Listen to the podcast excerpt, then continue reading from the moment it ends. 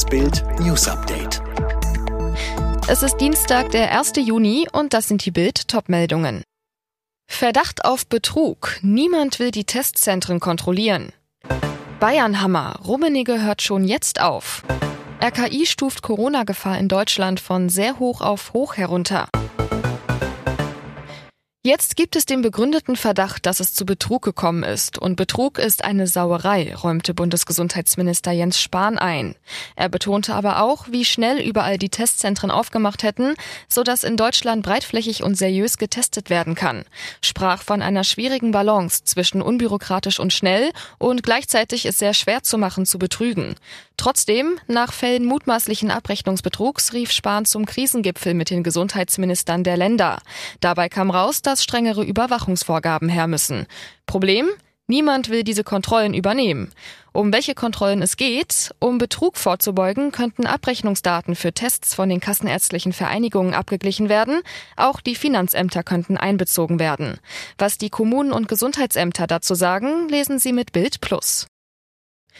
Der FC Bayern wird ab sofort auf einen Mann verzichten müssen, der den Verein als Spieler und Chef geprägt hat. Der Vorstandsvorsitzende Karl-Heinz Rummenigge hat die Vertragsauflösung zum 30. Juni unterschrieben. Die ursprüngliche Laufzeit wäre bis zum 31.12. gewesen. Damit hat ab sofort Oliver Kahn im Vorstand das Sagen. Rummenigge soll sich nach unseren Informationen intern für die vorzeitige Übergabe der Verantwortung an Kahn eingesetzt haben, um klare Verhältnisse zu schaffen, da die kommende Saison sonst zweigeteilt Zeit gewesen wäre. 1974 wechselte er zum FC Bayern. Es folgten 310 Bundesligaspiele und jede Menge Titel.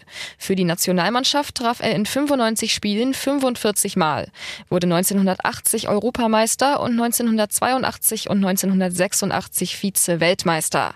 Rummenigge hat frühzeitig klargemacht, dass sein Bayern-Abschied endgültig ist.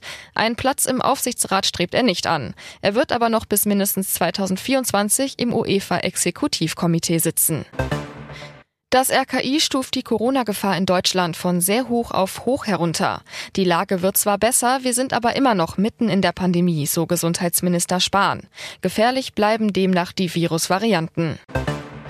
Corona hat die Digitalisierung der Schulen in Deutschland ein ganzes Stück vorangebracht. Das zeigt eine Studie der Uni Göttingen im Auftrag der GEW. Daraus geht aber auch hervor, dass die Belastung für die Lehrkräfte deutlich gestiegen ist und dass es immer noch häufig an Technik fehlt. Drei Jahre lang 1200 Euro im Monat bekommen und das einfach so. In diesen Genuss kommen seit heute gut 120 Menschen, die an dem Pilotprojekt Bedingungsloses Grundeinkommen teilnehmen. Ziel ist es, herauszufinden, wie sich ein Grundeinkommen auf die Lebensgestaltung auswirkt. Die deutsche Eishockey-Nationalmannschaft ist bei der WM heute zum Erfolg verdammt. Das Team von Trainer Söderholm muss sein letztes Vorrundenspiel gegen Gastgeber Lettland gewinnen, um noch ins Viertelfinale zu kommen. Sport 1 überträgt um 19.15 Uhr live. Alle weiteren News und die neuesten Entwicklungen zu den Top-Themen gibt's jetzt und rund um die Uhr online auf Bild.de.